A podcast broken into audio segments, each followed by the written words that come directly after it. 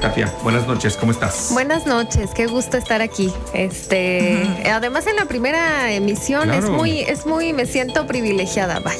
Bienvenida. el, Gracias. el privilegio es nuestro. Así es. Un privilegio. Un privilegio, vaya. nosotros. Eh, un saludo para Edgar Alan Vallejo. Un saludo para Edgar Allan, para Pastor, para Arturo, para la licenciada Arlet, el maestro Edgar, este, y todos. Claro, vaya. claro, un El- privilegio. Un privilegio. Katia, ¿qué nos para esta primera emisión? Yo cuando me dijeron que íbamos a hablar de migración, yo dije, es el pretexto perfecto para leer Mexic, el nombre del barco, porque era un libro que yo ya le había echado el ojo, pero no lo había conseguido ni leído. Entonces, este, cuando Antulio me dijo, no, es sobre migración, el programa yo dije, "Ay, este está perfecto.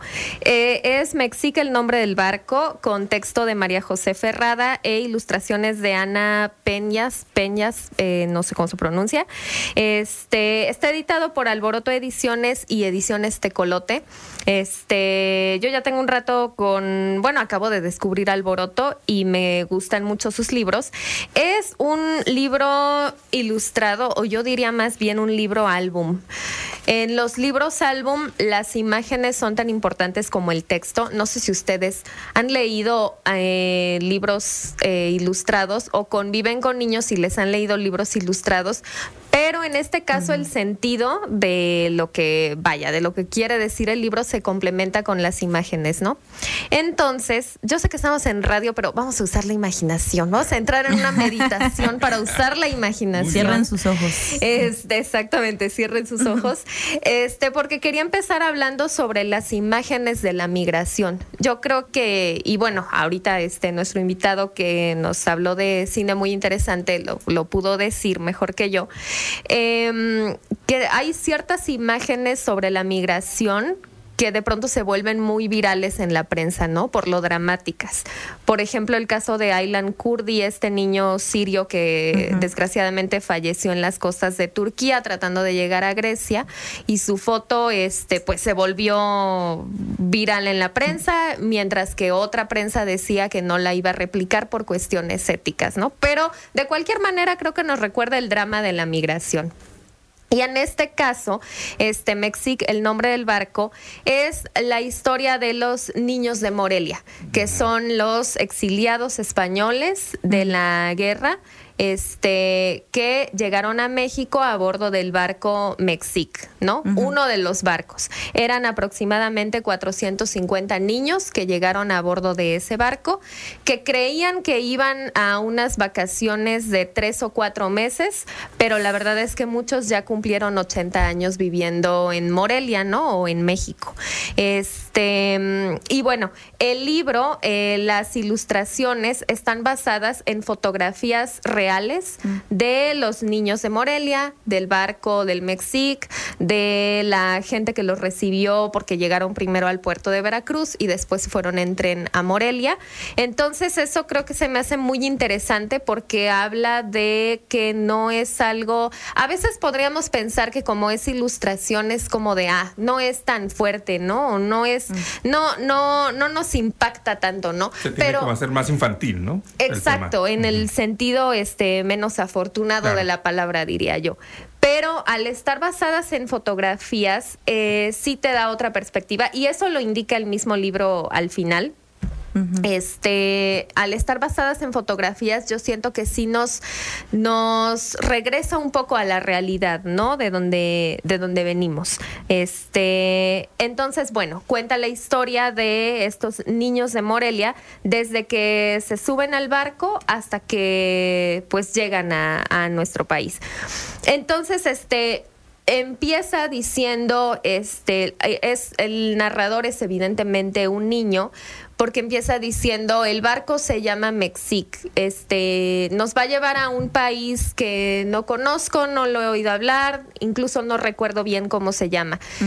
Incluso muchos de los eh, niños, ahora eh, personas mayores de Morelia, que, son este, españoles, mitad españoles, mitad mexicanos, eh, refieren que sus recuerdos en el barco están como borrosos, como que no recuerdan bien. Y hay registros de niños que llegaron, niños de cuatro años que iban a bordo de ese barco, o sea, qué tipo de recuerdos puede tener un niño de cuatro años como que un se sube a sueño, un barco, como un sueño, sí. Ajá. A veces, este, bueno, no sé si les pasa que tienen recuerdos de su infancia y no están muy seguros si fue real o si lo soñaron o si se lo imaginaron.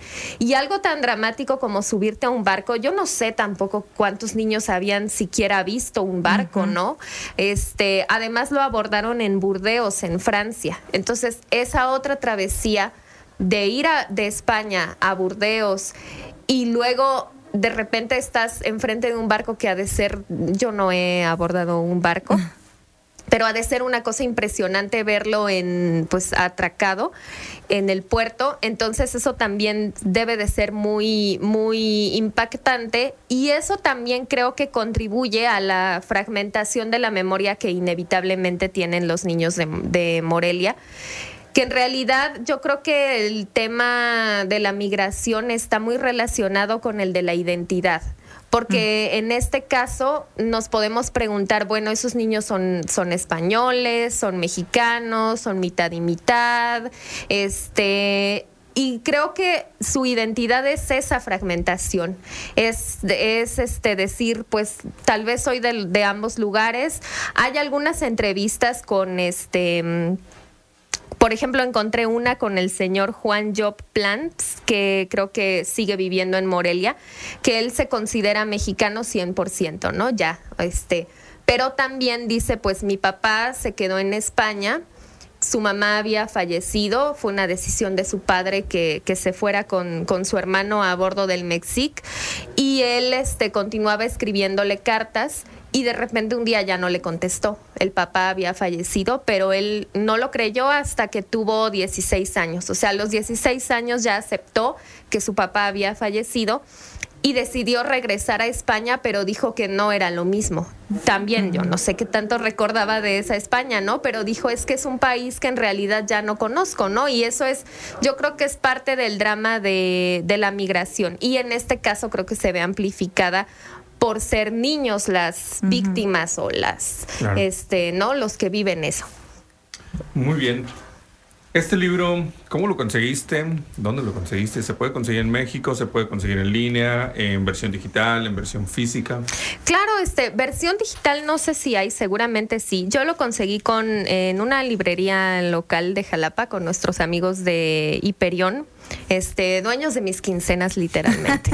este, sí, yo de hecho les llamé, les pregunté si lo tenían y, y, sin problema. O si no, tengo entendido que este, se los pueden conseguir. Okay. Pero la verdad es que es un, son editoriales bastante accesibles en uh -huh. tanto, o sea, si las encuentran en librerías y también no es eh, caro el libro, digo, para ser lo que es.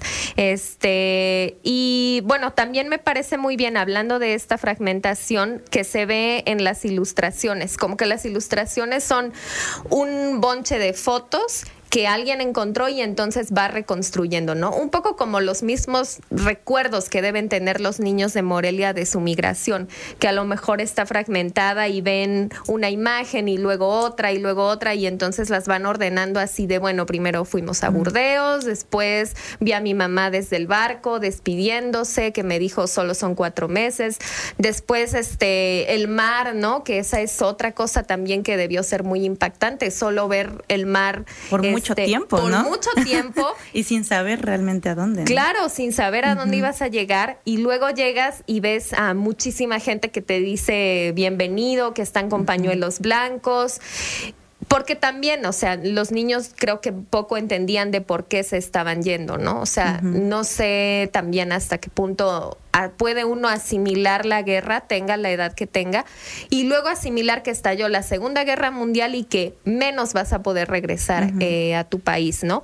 Pero en fin, eh, hay muchos españoles también escritores de más o menos de, de, esa época. Una es Ana María Matute, que a mí me gusta mucho.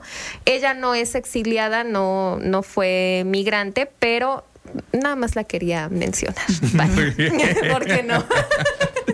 Muy bien. Sí, hay, hay mucha literatura, hay mm. mucha filmografía también al respecto, ¿no? Uh -huh. eh, justamente hace, hace unos meses escuchaba un programa radiofónico justamente donde, eh, bueno, se abordaba que generalmente se habla del bando o del lado republicano de las historias, ¿no? De los migrantes, de quienes tuvieron que salir durante este periodo, durante el periodo del franquismo en, en, España, y que bueno, de alguna manera para América Latina, para México específicamente, tuvo un significado interesante, porque bueno, a partir de esta desgracia, pues hubo entrada de gente que trabajó en temas de literatura, de academia, de investigación, pero que también Ahora hay un debate muy fuerte y muy interesante porque están hablando también y están publicando a los otros bandos o al otro bando que también ya está publicando y que se está releyendo y que se está revisitando esa parte también de la historia y que bueno, tener estas partes que de alguna manera también significan para nuestro país cuestiones importantes, es muy bueno. Recuérdanos el nombre y recuérdanos el título, por favor, del libro. Les recuerdo el título, Mexic, es Mexique, el nombre del barco, contexto de María José Ferrada e ilustraciones de Ana Peñas, eh, ediciones Alboroto y coeditado con ediciones Tecolote. Este lo pueden encontrar muy fácilmente en librerías y este pues muy recomendado, la verdad. Perfecto. Katia, muchísimas gracias, gracias, por estar aquí con nosotros.